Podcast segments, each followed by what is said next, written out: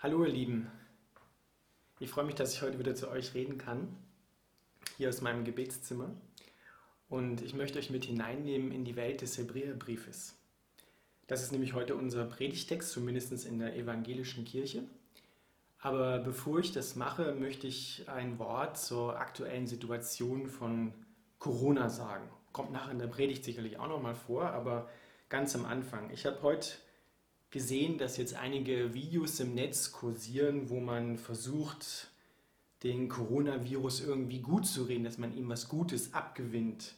So wie, ähm, dass der Coronavirus jetzt eine, eine Persönlichkeit bekommt und man lässt ihn sprechen, dass er etwas Gutes bewirkt, dass die Menschen wieder näher zueinander kommen, dass die Menschen äh, jetzt schätzen lernen, was Gemeinschaft wirklich für sie bedeutet, wie wichtig das ist. Lass mich dazu Folgendes sagen. Corona, der Virus, die Krankheit, ist nicht gut. Corona ist böse. Corona ist eine Krankheit, die Menschen das Leben kosten kann, die Menschen krank macht, die Menschen voneinander isoliert. Corona ist böse und da ist nichts Gutes dran. Corona ist eine böse Krankheit. Und wir dürfen nicht verwechseln, dass wir jetzt anfangen, Krankheit gut zu nennen. Aber was auch gilt ist, und was noch viel wichtiger ist, dass gerade in diesen Zeiten angesichts von Krankheit wir immer mehr betonen und lernen dürfen, dass Gott gut ist. Gott ist gut. Und es ist wie so ein, ein Diamant, der Gott ist und der jetzt besonders auf der dunklen Grundlage von Corona noch heller leuchtet als sonst. Gott ist sonst auch zu erkennen. Gottes Liebe ist auch sonst stark zu sehen.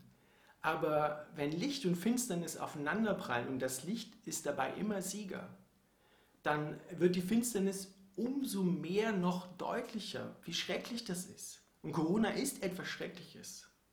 Wir dürfen Corona nicht gut nennen und dass Corona etwas Gutes bewirkt. Das ist so wie wenn wir sagen würden, das Kreuz an sich war gut das Kreuz an sich ist ein Folterinstrument gewesen. So schlimm, dass es die Römer dann nach Christus, nach der Zeitrechnung von Christus wieder abgeschafft haben, weil es ihnen selber zu brutal vorkam. Und deswegen dürfen wir Böses nicht gut nennen. Aber wer gut ist, das ist Gott. Gott ist gut und er verwandelt das Böse. Er begegnet dem Bösen mit Gutem und lässt daraus Gutes entstehen. Das ist das, was Gott tut. Und das ist das, was Gott auch jetzt in dieser Krise mit dem Coronavirus tut. Das Coronavirus, ich kann es gar nicht oft genug betonen, ist böse. Aber Gott ist gut. Gott ist gut zu aller Zeit.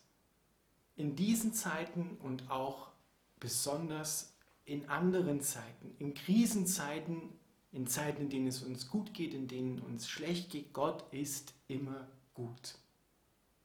Ihr Lieben, lasst mich zunächst den Predigtext aus dem Hebräerbrief lesen. Er steht im 13. Kapitel, die Verse 12 bis 14.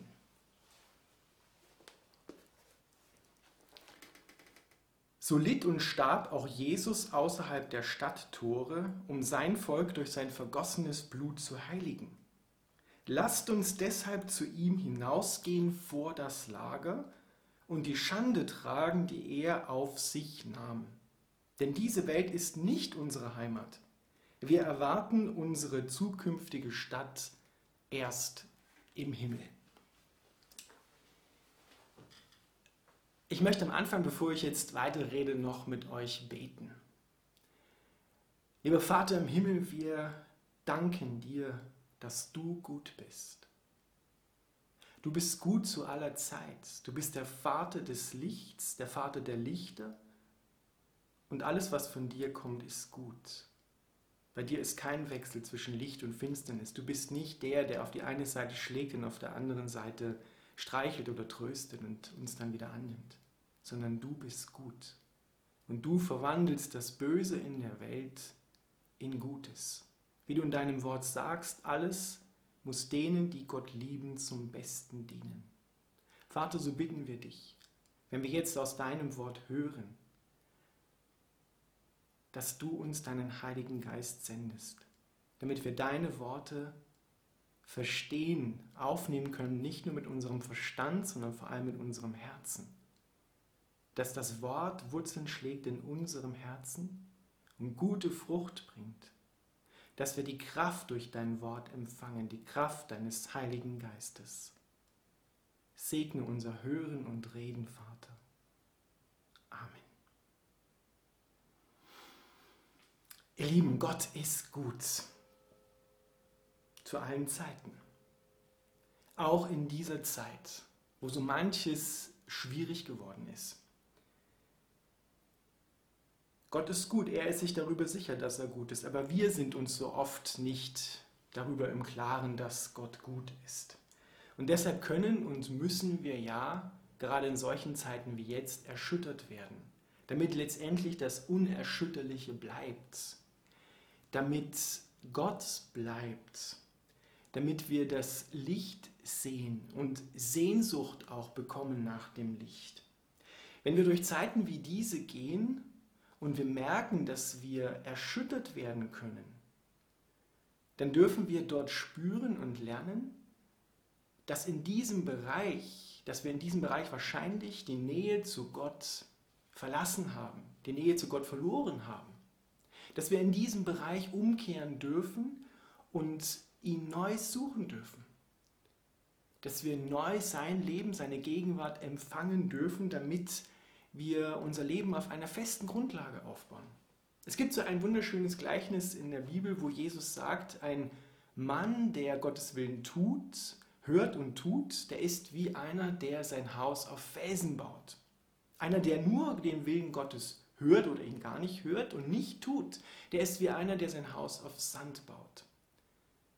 Wir wollen nicht Menschen sein, die ihr Haus auf Sand gebaut haben, sondern wir wollen den Willen Gottes hören und wir wollen den Willen Gottes tun und wollen aufgebaut sein auf der Grundlage Gottes, auf dem festen Felsen. Und dieser Felsen, von dem da die Rede ist, das ist Jesus Christus. Es ist genauer gesagt die Offenbarung über Jesus Christus. Die Offenbarung darüber, wer Jesus Christus ist und was er getan hat wer er für dich, für dich ist und was er für dich getan hat. Darauf müssen wir gegründet sein. Wir dürfen lernen in jedem Bereich, besonders in den Lebensbereichen, die jetzt gerade erschüttert werden, uns ganz auf ihn zu verlassen, auf sein unerschütterliches Reich. Das ist das Einzige, was nicht erschüttert werden kann. Es ist unerschütterlich.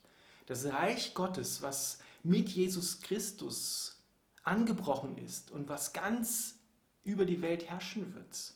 Dieses Reich ist unerschütterlich. Das kann nicht erschüttert werden. Es erschüttert andere Reiche, die Reiche dieser Welt und uns und unsere persönlichen Lebensbereiche, aber selber kann es nicht erschüttert werden. Es ist die Herrschaft Gottes, die mit Jesus Christus angebrochen ist und die später dann vollendet wird. Gott ist dabei, die Herrschaft auf der Erde zu übernehmen. Was können das für Bereiche sein? Machen wir es mal ganz praktisch. Was kann in dieser Zeit gerade erschüttert werden? Es kann in dieser Zeit gerade erschüttert werden, wenn du zum Beispiel in äh, der Lebensbereich deiner Arbeit, woran ja oft auch unsere Identität hängt, worüber wir uns ja auch definieren, der kann erschüttert werden in dieser Zeit. Es gibt viele Menschen, die mir erzählt haben, dass sie jetzt entweder arbeitslos geworden sind oder in Kurzarbeit geschickt worden sind die ihren Urlaub jetzt aufbrauchen müssen, obwohl sie zu Hause den Urlaub verbringen, nicht wegfahren können. Und da kann es schon passieren, dass man sich fragt, ja, wozu bin ich eigentlich da? Was ist eigentlich der Sinn meines Lebens? Bin ich das, was ich leiste? Bin ich das, was ich arbeite? Ist das meine Lebensgrundlage? Und viele Betriebe bangen jetzt um ihre Existenz. Gerade vielleicht die kleinen und mittelständischen Betriebe. Und da kann man sich schon fragen, bin ich das, was ich habe? Wo schlägt mein Herz hin? Es kann auch sein, dass Menschen jetzt zu Hause sitzen und einfach nicht wissen, was sie machen sollen. Die plötzlich freie Zeit haben, um diese Zeit vielleicht mit der Familie zu verbringen. Das sind viele Menschen nicht gewohnt. Sie sind plötzlich ganz eng zusammen und in den Schlagzeilen haben wir gehört, dass, dass es zunehmend in dieser Zeit häusliche Gewalt gibt. Dass Männer ihre Frauen schlagen, dass Frauen auch Männer unterdrücken und schlagen, auch das gibt es. Und es nimmt gerade in dieser Zeit stark zu, weil die Menschen plötzlich eine, eine innere Leere spüren, die sie versuchen auszufüllen mit dem, was, was gerade da ist. So berichten die Medien, dass gerade jetzt die äh, Pornoseiten einen großen Zulauf haben. Die Statistik ist drastisch angestiegen. Ihr Lieben, das sollte uns zum Nachdenken bringen. Wenn Gott diese Welt durch und mit dem Coronavirus, er schickt es nicht, aber seine Herrschaft und sein Licht leuchtet umso heller in dieser Zeit, zerstört er auch so manche Illusionen, die wir in der Beurteilung dieser Welt haben. Wir selbst und viele andere Menschen wünschen sich von Herzen eine ideale, freundliche, menschenfreundliche, faire und gerechte Welt. Das ist eine Grundsehnsucht, die Gott uns ins Herz hineingegeben hat. Aber diese Illusion, dieser Wunschtraum, der scheitert immer wieder an der Erfahrung der Realität. Gerade jetzt in diesen Zeiten merken wir das ganz stark. Und wir versuchen immer wieder diese Lücke, die da aufklafft, die sich da bildet, zu füllen. Mit, mit Appellen, dass wir uns ja gerade jetzt in dieser Zeit besinnen sollten, was gut ist, dass wir uns zusammenreißen sollten, damit es danach dann besser geht. Vielleicht bin ich da etwas pessimistischer, vielleicht auch nicht. Ich glaube, wenn die Menschen in dieser Zeit, wenn wir nicht umkehren zu Gott und unser Herzen gerade jetzt Gott hinhalten und ihn bitten, dass er hineinkommt, dass wir dann vielleicht ein, zwei Monate noch so diesen Effekt haben, dass Menschen freundlicher zueinander sind und sich besinnen auf das, was jetzt gerade hochgekommen ist, was jetzt wichtig geworden ist. Aber danach bricht es dann wieder zusammen. Gott ist in der Beurteilung unserer Welt und unseres Zustandes viel realer. Die Bibel sagt, diese Welt ist böse. Bei allem Guten, was es gibt. Aber sie ist von Grund auf böse. Ist, wir leben in einer gefallenen Welt. Und gerade in dieser Zeit, wo eine Krankheit alles lahmlegen kann, merken wir das wieder, dass wir in einer bösen, gefallenen Welt leben. Gott macht sich darüber keine Illusion und er mutet es zu uns sogar zu, dass wir in dieser gefallenen, nicht fairen und ungerechten Welt leben. Wir haben dann so den Eindruck und, und sagen, ja Gott, das ist doch unfair. Kannst du nicht dafür sorgen, dass diese Welt etwas gerechter wird, dass diese Welt nicht so grausam ist? Wo bist du denn jetzt? Wo bist du, wenn Menschen leiden? Da entsteht bei uns so der Eindruck, dass Gott uns nicht versteht. Da schauen wir genauer hin, dann sehen wir, dass gerade Gott die Ungerechtigkeit dieser Welt nicht nur uns zumutet, sondern vor allem sich selbst zugemutet hat. Er hat es seinem Sohn, sich selbst, denn Jesus war ja wahrer Gott und wahrer Mensch zugleich, Gott in ihm, er war Gott und ist Gott. Er mutet sich die Ungerechtigkeit der Welt selbst zu. Dann fragen wir doch ernsthaft, war es fair, war es gerecht, was Jesus in seinem irdischen Leben durchmachen musste? War es gerecht, dass er in seine Welt hineinkam und die Seinen ignorierten ihn, nahmen ihn nicht auf. Im Gegenteil, sie waren sogar noch gegen ihn, haben ihn gedemütigt angespuckt, haben ihn geschlagen, haben ihn wie einen Verbrecher umgebracht. War es das fair? War das gerecht? Wenn einer Ungerechtigkeit versteht und sie auch überwunden hat, dann ist es Gott. Gott versteht die Ungerechtigkeit dieser Welt. Gott versteht das Leiden dieser Welt und er hat es überwunden. Im Garten Gethsemane hat Jesus den Leidenskelch bis zur Neige ausgetrunken. Er hat das ganze Leiden, die ganze Gewalt, den ganzen Missbrauch, die ganze Ungerechtigkeit, die ganze Scham, die ganze Schande, den ganzen Fluch bis zur Neige ausgetrunken. Deshalb verstehen wir jetzt auch, dass er vorher gesagt hat, Vater, wenn es sein kann, dann lass diesen Kelch doch an mir vorübergehen. Aber nicht mein Wille, sondern dein Wille geschehe. So sagt jetzt der Schreiber des Hebräerbriefes, das ist der erste Vers, den ich vorhin gelesen habe, so litt und starb Jesus außerhalb der Stadttore, um sein Volk durch sein vergossenes Blut zu heiligen, um sie wieder hineinzubringen in die Gemeinschaft mit Gott. Ihr Lieben, lasst uns da ein bisschen in die Sprachwelt des Hebräerbriefes und auch in die damalige Zeit hineintauchen damit wir die frohmachende Botschaft, das Freudige, das Befreiende, damit wir das richtig verstehen. Golgatha, wo Jesus gekreuzigt worden ist, das lag damals außerhalb der Stadtmauern. Das könnt ihr nachlesen bei Johannes im 19. Kapitel im Vers 20. Und dieser Ort, an dem das Kreuz stand, das war nicht nur auch eine Hinrichtungsstätte. Dort hat man Kriminelle hingerichtet, auch gesteinigt, gekreuzigt. Das war überhaupt ein Ort der Schande, ein Ort des Fluches. Das war die Müllkippe von Jerusalem. Dort hat man das, was man gemacht hat, die Fäkalien vergraben. Dort hat man, dort hat man die Aussätzigen hingebracht, vor das Tor, vor die Stadt die Menschen, die Lepra hatten, die Menschen, die andere Krankheiten hatten. Dort waren all die Verfluchten, die Ausgestoßenen, die nicht in die Gesellschaft hineinpassten. Und sie waren nicht nur von den Menschen getrennt, sondern sie waren vor allem, und das ist das weit Schlimmere, von der Gemeinschaft mit Gott getrennt. Sie haben keinen Zugang mehr gehabt zum Tempel oder früher zur Stiftshütte, zum Zelt, der Begegnung, sondern sie mussten draußen vor der Stadt leben und mussten vor sich immer ausrufen, ich bin unrein, unrein, damit die anderen Abstand halten konnten.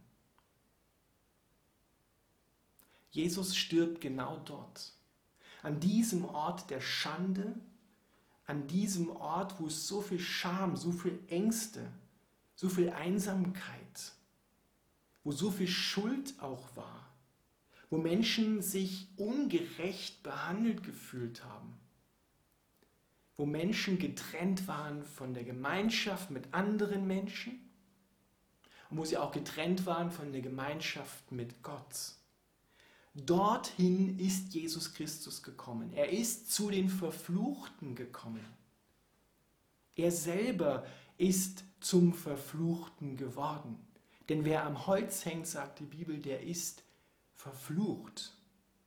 Er hat sich so sehr mit den Verfluchten, mit denen, die von Gott getrennt waren, mit den Kranken, mit den Aussätzigen, mit den Ausgestoßenen, mit denen, die den Ungerechtigkeiten widerfahren ist, identifiziert.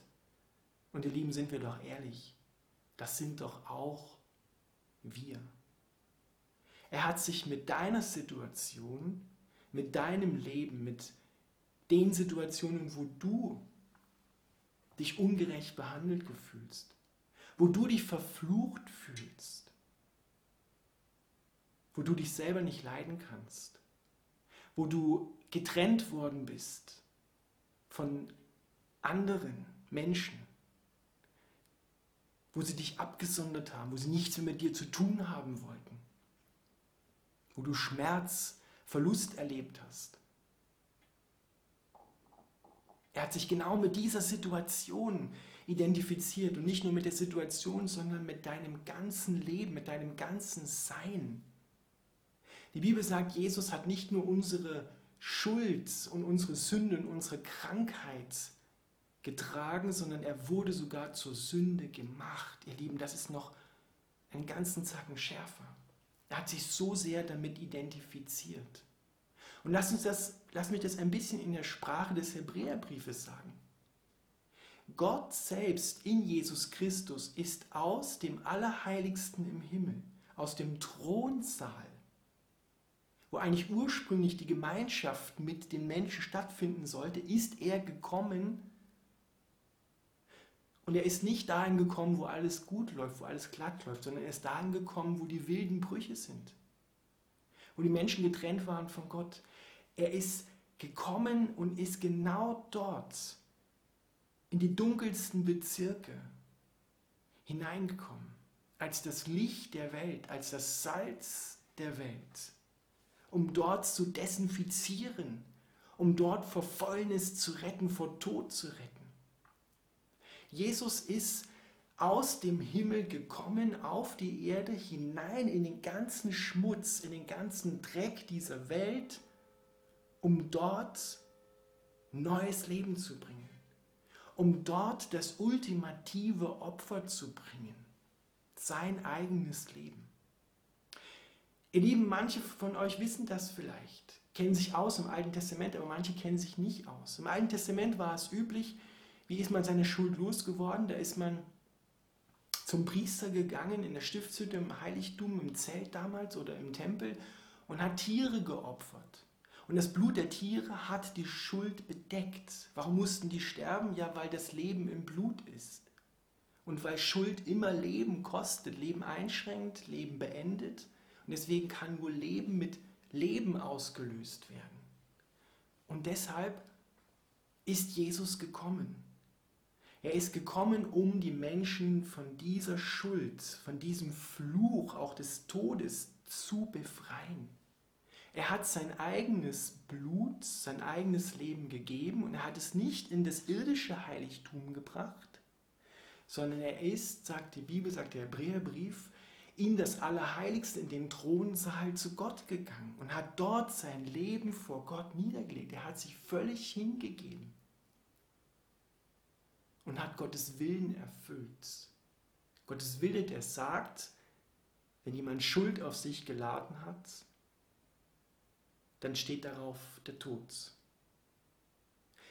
Für viele ist es heute anstößig. Die sagen ja, wie, wie kann Gott es zulassen, dass, man, dass sein Sohn dafür sterben musste?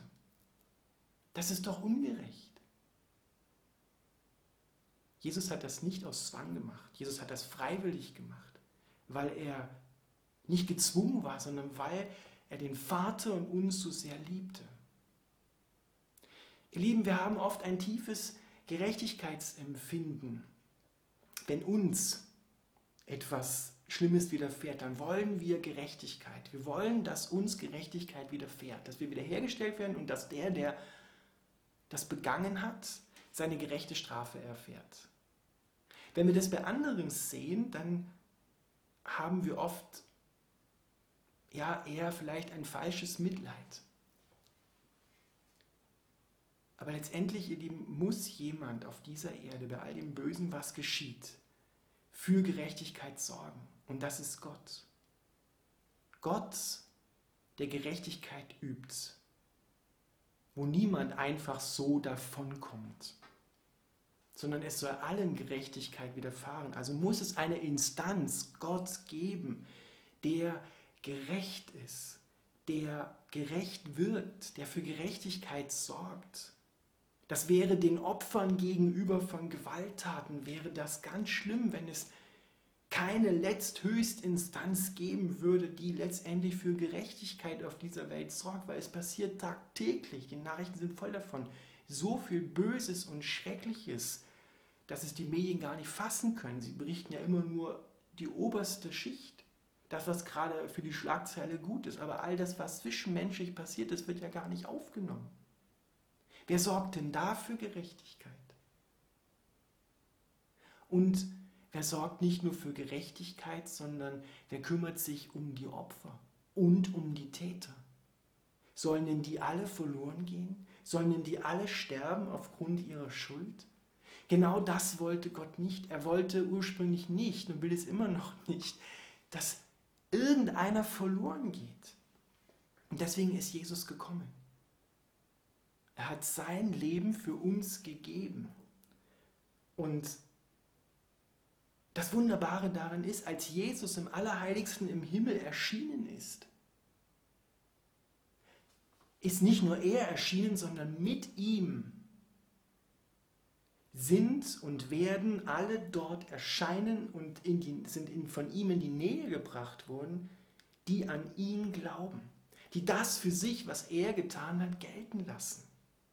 Es gibt im Alten Testament im dritten Buch Mose einen, äh, im, im neunten Kapitel, äh, der Vers 23, 3. Mose 9, 23, einen Vers, dort heißt es, das Opferfleisch, was der Priester im Alten Testament im Tempel geopfert hat, jeder, der das berührt hat, der ist geheiligt worden. Der durfte in der Gegenwart Gottes sein. Er durfte in der Nähe Gottes sein. Alles, was dieses Opfer berührt hat, ist geheiligt worden. Jetzt übertragen wir das einmal auf Jesus Christus. Sein Opfer, bleiben wir in der Sprache, sein Fleisch und sein Blut, wenn wir davon berührt werden oder wir es berühren, in Kontakt damit kommen, mit Jesus in Kontakt kommen, dann werden wir geheiligt. Wir kommen wieder in die Gegenwart Gottes. Der Zugang zum Himmel, zum Thronsaal, zur intensiven und intimsten Nähe Gottes ist frei. Durch Jesus Christus, mit ihm. Als er erschienen ist, sind alle mit ihm erschienen und erscheinen im Himmel, die an ihn glauben. Der Zugang zum Allerheiligsten war nicht mehr im Tempel, an einem irdischen Ort, sondern der Zugang zum Allerheiligsten ist jetzt im und durch das Kreuz, im und durch das Opfer, was Jesus gebracht hat, auch durch das Abendmahl, wo wir ja sein Fleisch essen und sein Blut trinken, sein Leib nehmen, nicht die rote Flüssigkeit und das körperliche Fleisch, sondern das, was er für uns getan hat, in uns aufnehmen. Und genau das müssen wir.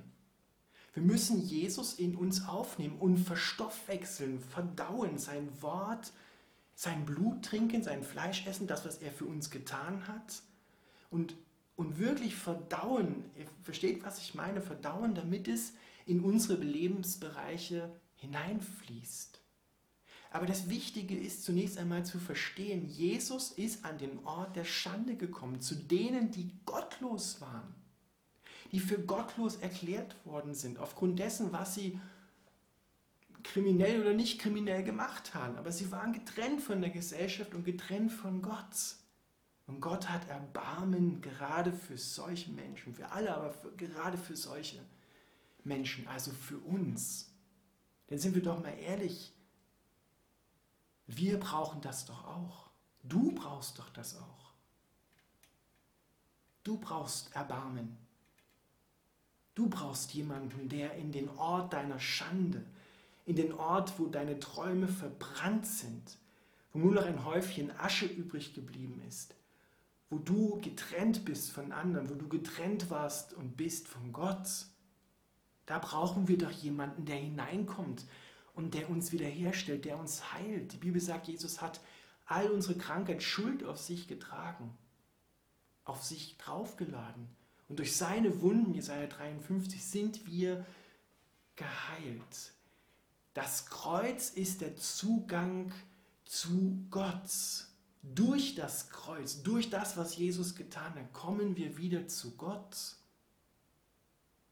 Kommen wir in den Thronsaal Gottes und dürfen beständig Gemeinschaft mit ihm haben. Das ist nicht ein, ein äh, Hineinarbeiten, sondern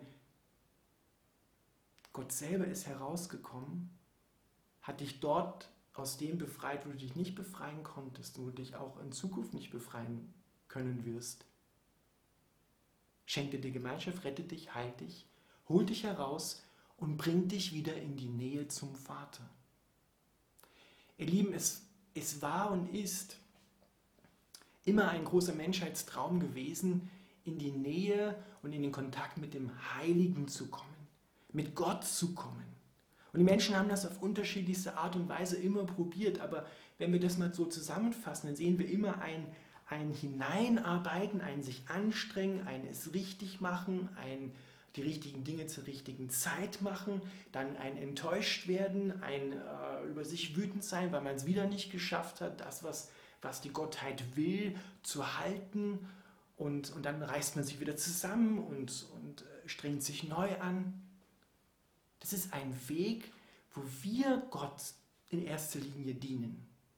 Aber die Wahrheit ist, dass Gott in erster Linie gar nicht unseren Dienst will. Er will nicht unseren Dienst, er will uns, er will dich. Er will Beziehung mit dir, er will Gemeinschaft mit dir. Er will dich lieben. Und aus dieser Liebe heraus erwächst in uns der Wunsch dann, Gott zu dienen. Freiwillig aus Liebe, nicht aus Zwang, weil wir irgendetwas aus Gott herauspressen wollen. Gott kommt, kommt genau dorthin, an den Ort des Fluches. Er selber wird zum Verfluchten, stirbt für die Verfluchten und bringt die Verfluchten und Gottlosen in die Gemeinschaft mit Gott. Und durch den Glauben machen wir das nicht wahr, sondern das ist wahr und es existiert, es ist real. Ergreifen wir das. Deshalb sagt jetzt der Hebräerbrief, deshalb lasst uns hinausgehen vor das Tor, vor die Stadttür hinaus zu Jesus zum Kreuz und lasst uns seine Schande mit ihm tragen. Ihr Lieben, wir müssen uns das, was Jesus am Kreuz getan hat, dieses gewaltige Wunder, einen uralten Traum Gottes einen uralten Traum der Menschen erfüllt hat, dass wieder eine ewige Liebesbeziehung zwischen Mensch und Gott möglich wird, die er wiederherstellt, nicht wir, er sie wiederherstellt, das ist jetzt Wahrheit, das ist real, das dürfen wir nehmen, das dürfen wir uns schenken lassen, uns aneignen. Und deshalb sagt er, geht hinaus zum Kreuz. Das, ist, das hat eine große Bedeutung. Wenn wir hinausgehen zum Kreuz, dann dürfen wir in erster Linie erst einmal alles das abladen, was wir so an Müll mitbringen. Das war ja die Müllkippe. Das Ort ist, das Kreuz ist der Ort, wo du deinen Müll abladen kannst, deine Sorgen, deine Ängste, deine Not, deine Einsamkeit. Das kannst du dort eintauschen gegen Gemeinschaft, gegen Liebe, Furcht und Angst gegen Liebe, und neuen Mut. Und du darfst dich in erster Linie mit Jesus identifizieren. Er hat sich mit dir und deiner Situation identifiziert, hat es zu seiner Identität werden lassen, was dir am Bösen widerfahren ist. Und jetzt darfst du dich mit ihm identifizieren, darfst seine Identität, das, was er für dich getan hat, zu deiner Identität werden lassen, darfst dich von ihm prägen lassen. Das heißt, ich bin mit Christus damals auf Golgatha gestorben. Mein alter Mensch, der gegen Gott rebelliert, der das Gute will, aber das Böse tut, der darin gefangen ist, der ist am Kreuz mit Christus gestorben begraben worden, ich bin mit Christus begraben worden und ist auch mit Christus auferstanden zu neuem Leben, wenn auch noch nicht leiblich, aber geistlich auferstanden. Da, wo er ist, sind auch wir. Wir sind untrennbar mit Gott zusammengebunden worden. Ein Leib, er der Kopf und wir, er das Haupt und wir die Glieder. Nichts, sagt Paulus, kann dich von diesem Leib Christi, von deinem Herrn trennen. Da, wo er ist, da bist auch du.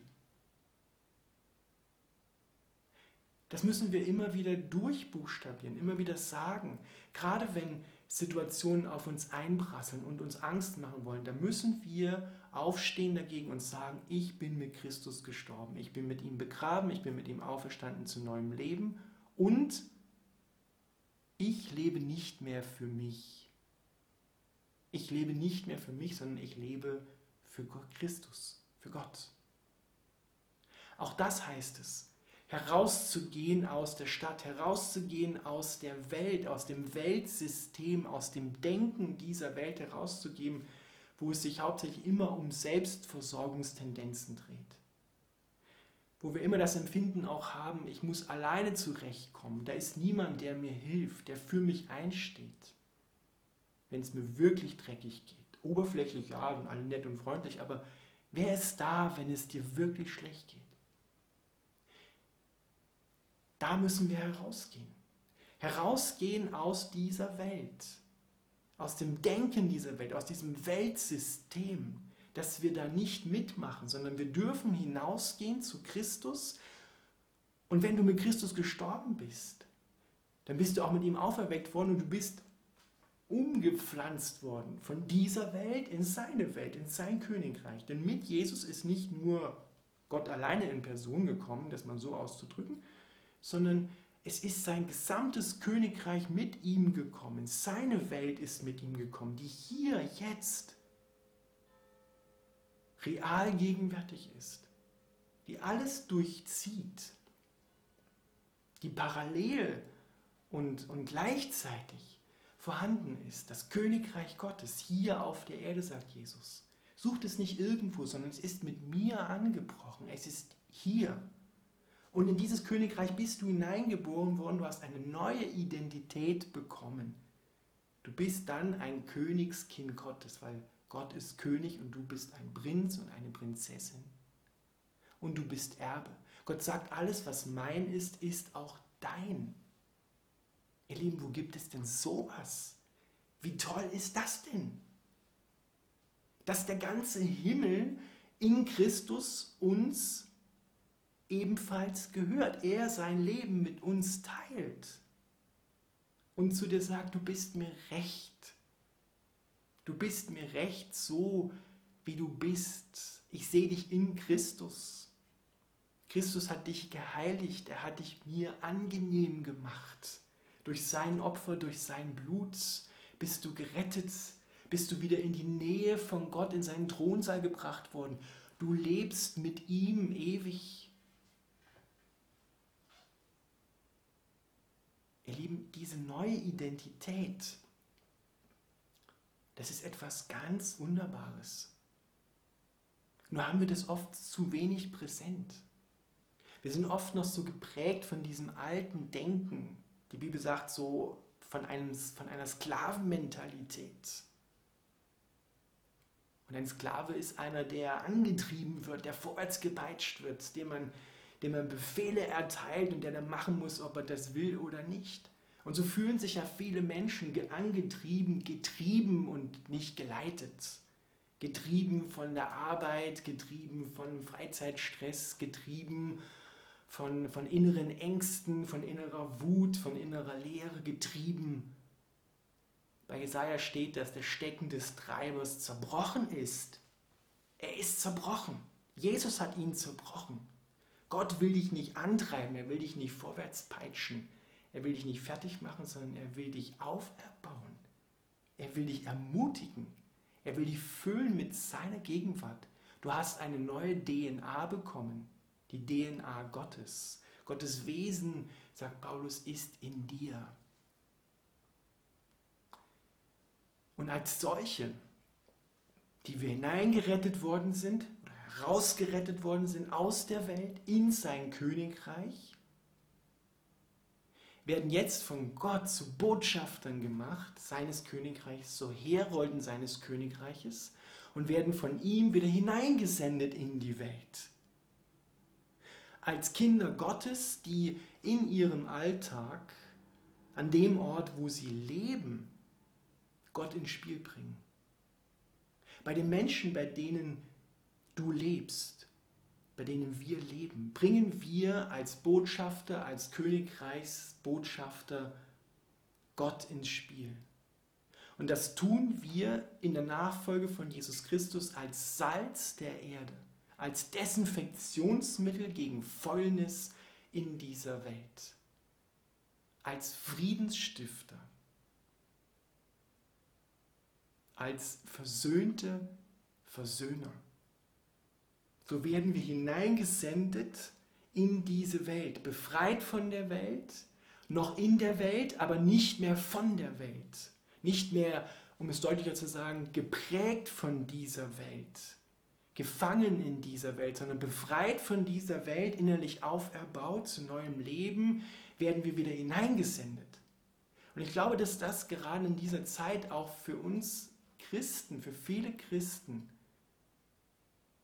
wichtig ist, neu zu sehen, dass wir hineingesendet werden, hineingesendet worden sind in diese Welt und den Sendungsauftrag, die Nationen zu Jüngern zu machen, ganz neu hören und uns aneignen. Bei vielen ist der erste Schritt passiert und das immer wieder und es ist äußerst wichtig, dass wir herausgehen, zum Kreuz kommen, all das abladen, was uns beschwert und das Leben von Jesus empfangen. Aber dann auch uns wieder hineinsenden lassen in die Stadt, in das Dorf, in die Familie, in den, an den Arbeitsplatz, in die Gesellschaft, um dort Licht der Welt zu sein und Salz der Erde zu sein. Denn das macht uns Jesus deutlich. Wenn das Salz nicht mehr salzt, ja, was passiert dann? Dann gibt es kein Desinfektionsmittel mehr. Dann entsteht Fäulnis. Dann, dann breitet sich der Tod aus dann breitet sich Gewalt aus. Wir dürfen dagegen aufstehen und müssen gegen Ungerechtigkeit aufstehen im Namen Gottes und die Menschen mit Gott in Verbindung bringen. Das, was wir der Welt schulden, um es mal so auszudrücken, ist eine Begegnung mit Gott. Nicht nur wir dürfen und sollen Gott begegnen, sondern auch die anderen sollen jetzt, und das ist Gottes Wille, durch uns Gott begegnen. Und so sollte es unser Gebet sein, dass wenn wir anderen Menschen begegnen, dass sie Gott begegnen, dass sie Christus begegnen. Nicht nur uns, sondern Christus begegnen. Überall, wo du hinkommst, geht Gott mit dir. Ist Gott mit dir? Wenn du einen Laden betrittst, ein Geschäft betrittst, betritt Gott dieses Geschäft. Wenn du an deinen Arbeitsplatz kommst, kommt Gott an deinen Arbeitsplatz. Wenn du mit anderen Menschen Gemeinschaft hast, sie tröstest, ermutigt, dann ist Gott anwesend. Dann begegnen sie Gott. Wenn du andere Menschen umarmst, ihnen ein freundliches Wort sagst, dann spricht Gott durch dich, immer auch. Gott ist gegenwärtig, heißt es in einem wunderbaren Lied von Gerhard Terstigen im evangelischen Gesangbuch. Gott ist gegenwärtig. Lasst uns anbeten. Das ist nicht nur was für die Kirche, für die heiligen Zeiten am Sonntag, sondern immer. Anbetung ist, wenn wir Gott ins Spiel bringen, wenn wir Gott unsere Beziehungen überlassen. Und deshalb müssen wir befreit werden vom System, damit wir dem System der Welt dienen können. Deshalb lasst uns hinausgehen zu ihm und seine Schande, wohlgemerkt sagt der Hebräerbrief, mit ihm tragen. Was bedeutet das? Das bedeutet, dass wir auch unter Druck und Verfolgung kommen werden. Warum? Weil wir wollen gehorsam sein dem Auftrag, den Jesus uns gegeben hat, die Nationen zu Jüngern zu machen. Und Jesus sagt, oder besser gesagt, er sagt nicht, dass wir ein glorreiches Leben haben werden, das äh, frei ist von Sorgen und Ängsten, dass wir nie mehr leiden müssen, sondern er sagt, ihr werdet unter Druck geraten, ihr werdet auch verfolgt werden. So wie sie mich verfolgt haben, werden sie auch euch verfolgen. So wie sie mich gehasst haben, so werdet auch ihr gehasst werden. Diese Herausforderung müssen wir uns und dürfen wir uns im Namen Jesu stellen. Auch wir werden unter Druck kommen. Und wir merken schon in dieser Zeit, dass der Druck auch hier und da zunimmt und massiver wird. Weil das Reich der Finsternis sich versucht auszubreiten, aber das Reich des Lichtes, Gottes Herrschaft, wird auch immer größer und wird letztendlich Sieger sein. Aber da findet ein Kampf im Geistlichen statt. Und als Botschafter Gottes geraten wir da auch unter Druck. Und dem müssen wir uns stellen. Jesus sagt, wenn ihr unter Druck gerade, wenn ihr leidet um des Glaubens, um des Evangeliums willen, selig seid ihr. Dann freut euch. Wir suchen es nicht, wir springen nicht da hinein und sagen, ja, yippie.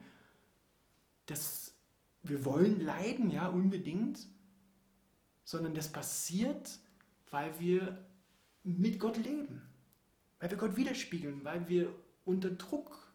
Wir geraten unter Druck, weil wir zu Gott gehören. Das ist eine Begleiterscheinung, dass wir Botschafter des Königreiches sind. Aber in all dem ist Christus gegenwärtig. In all dem gibt es das Kreuz. In all dem sind wir immer auch vor dem Thron Gottes, haben Nähe und Gemeinschaft mit Gott. Er verlässt uns nicht und wir verlassen ihn nicht. Wir dürfen dabei nicht verwechseln, wenn wir Leiden im Leben haben, müssen wir das sauber voneinander trennen. Das Leiden, was hier gemeint ist, ist das Leiden um des Evangeliums willen. Nicht das Leiden, was aus unserem eigenen schuldhaften Verhalten herauskommt, wenn wir Sünde begehen, wenn wir anderen Menschen Böses tun oder uns selber Böses tun. Dieses Leiden ist nicht gemeint, aber für dieses Leiden gibt es auch eine Entsorgung, indem wir es zum Tod ans Kreuz bringen, indem wir es zu Jesus bringen und neues Auferstehungsleben von ihm empfangen. Ihr Lieben, es geht immer um eine lebendige Beziehung mit Gott. Wir müssen ein Leben nach Prinzipien, nach Schema F hinter uns lassen. Ein Leben nach, so sind meine Erfahrungen gewesen, so wird es dann morgen auch sein. Das müssen wir hinter uns lassen. Gott ist Gott und sein Wesen ist gleich, aber sein Handeln ist nicht gleich. Wenn wir Jesus anschauen, dann hat er immer wieder auch Menschen auf unterschiedlichste Art und Weise geheilt. Er hat sie geheilt, aber auf unterschiedliche Art und Weise. Dem einen hat er zugesprochen, dass er sehend sein darf. Dem anderen hat er erstmal einen Brei aus Dreck und Spucke auf die Augen geschmiert. Musste dann noch mal ein bisschen nachjustieren, dann hat er richtig gesehen. Es war immer unterschiedlich. Und deshalb brauchen wir es ganz neu, dass wir zu Gott gehen und ihn bitten, Vater, bitte öffne unsere Herzen, Mach unsere Kanäle frei, dass wir deine Stimme hören, dass wir in engen Kontakt mit dir sind, dass wir offen sind, empfindsam sind für Gottes Reden. Das ist in dieser Zeit, denke ich, ganz besonders wichtig, dass wir seine Stimme hören, dass wir nicht uns auf zwei, dritt, viert Meinungen, die schon gefiltert sind, verlassen, sondern dass wir zum Original gehen, zur Quelle gehen und dort mit ihm Gemeinschaft haben und mit ihm leben. Herausgehen aus der Stadt bedeutet auch Umkehr, bedeutet auch Abkehr, Abkehr von Götzen. Ein Götz habe ich letztens in einem Buch gelesen, es ist etwas, das wir vorher um Erlaubnis fragen müssen, bevor wir Ja sagen können zu Gott.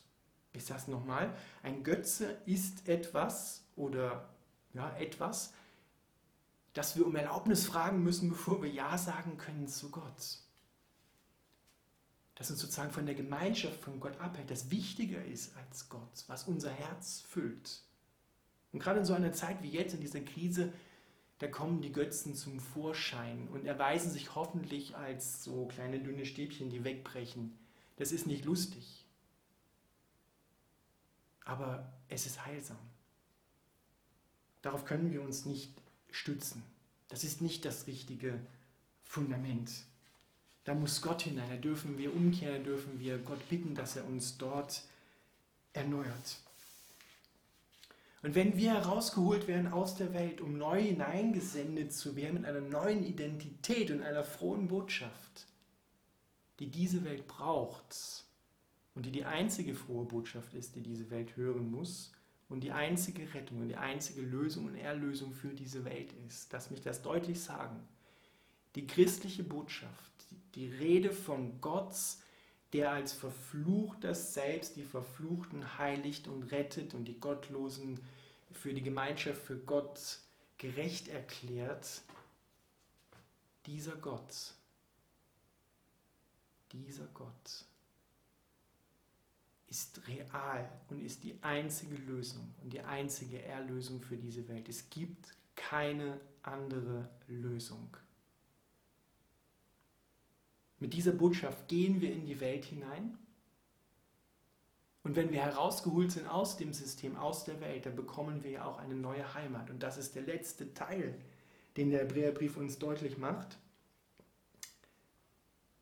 diese Welt hier ist nicht unsere Heimat, sondern unsere Heimat, wo wir wirklich herkommen, wohin wir unterwegs sind, ist der neue Himmel, genauer gesagt die neue Erde, auf der es kein Tod mehr gibt, kein Leiden mehr gibt, keine Sünde mehr gibt, keine Schuld mehr gibt, keine Fluch mehr gibt, keine Verfluchten mehr gibt, keine, die abgesondert, abgestoßen, ausgesondert werden und sterben müssen, sondern wo Leben und Freude ist. Und das in Fülle. Wir dürfen uns in dieser Welt nicht einrichten. Wir dürfen das, was Gott gegeben hat an Schönem, an der Schöpfung und an Dingen, die man sich auch mit Geld kaufen kann, das dürfen wir genießen, das dürfen wir auch haben. Aber wir dürfen nicht unser Herz daran hängen. Wir dürfen es nicht zu unserem Gott machen. Wir dürfen nicht von den Dingen dieser Welt erwarten, dass sie uns retten. Wir dürfen nicht von den Dingen dieser Welt erwarten, dass sie uns die tiefste Herzensfreude geben, dass sie uns erlösen können oder dass wir uns gar selbst erlösen können. Wir haben eine himmlische Heimat, das neue Jerusalem, die Stadt Gottes, die er bereitet hat im Himmel und die zu seiner Zeit auf die Erde kommen wird. Das ist der Zeitpunkt, wo Gott die Herrschaft auf der Erde übernimmt und alle anderen Herrschaftssysteme abgeschafft sind. Wo er regiert. Eine absolut gerechte und liebevolle Regierung. So wie wir es uns eigentlich von Herzen her auch immer wünschen. Lass mich noch mal kurz zusammenfassen. Der Hebräerbrief, dieser Text heute, der sagt uns auf der einen Seite, ist Jesus Christus für uns, für uns gestorben, hat unsere Identität unter der Knechtschaft der Sünde, der Schuld, der bösen Welt angenommen, ist für uns gestorben, hat uns befreit. Jetzt dürfen wir uns mit ihm identifizieren, dürfen das geschenkt bekommen, was er für uns gemacht hat am Kreuz und dürfen so befreit als Befreite neu hineingehen in die Welt und die frohe Botschaft anderen bringen mit der Hoffnung und der Aussicht, dass wir eine neue Heimat bekommen, in der es all das Böse in dieser Welt nicht mehr gibt. Eine Heimat, in der dann auch wir sozusagen, nachdem wir unseren Lauf hier vollendet haben, Freude haben und auch getröstet werden für das, was hier auf der Welt an Leiden und Entbehrung gewesen ist. Es kommt nicht darauf an, dass wir in dieser Welt erfolgreich sind, nach den Maßstäben dieser Welt erfolgreich sind, sondern dass wir erfolgreich sind im Sinne Gottes.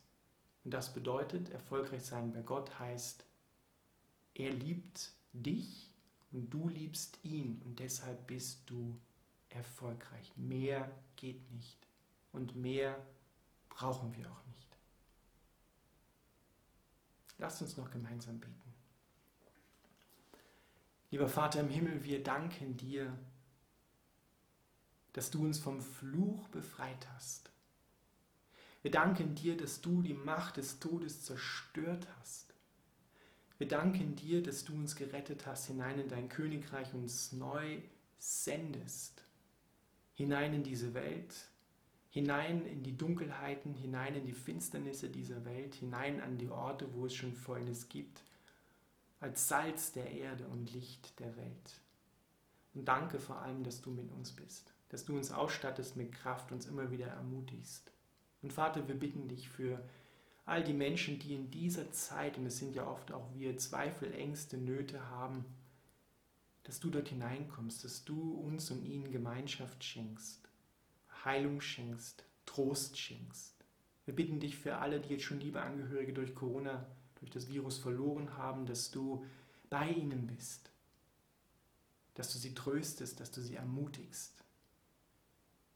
Da wo Menschen Ängste haben um ihren Arbeitsplatz, um ihre Identität, weil sie sie daran geknüpft haben, da bitte schenk du Erlösung, schenk du Hoffnung, richte du die Herzen aus auf dich, dass wir fokussiert sind auf dich und nicht auf die Umstände, in denen wir gerade leben.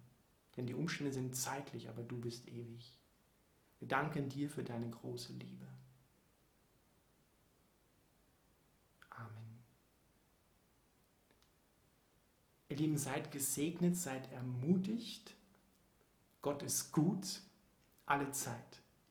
Amen.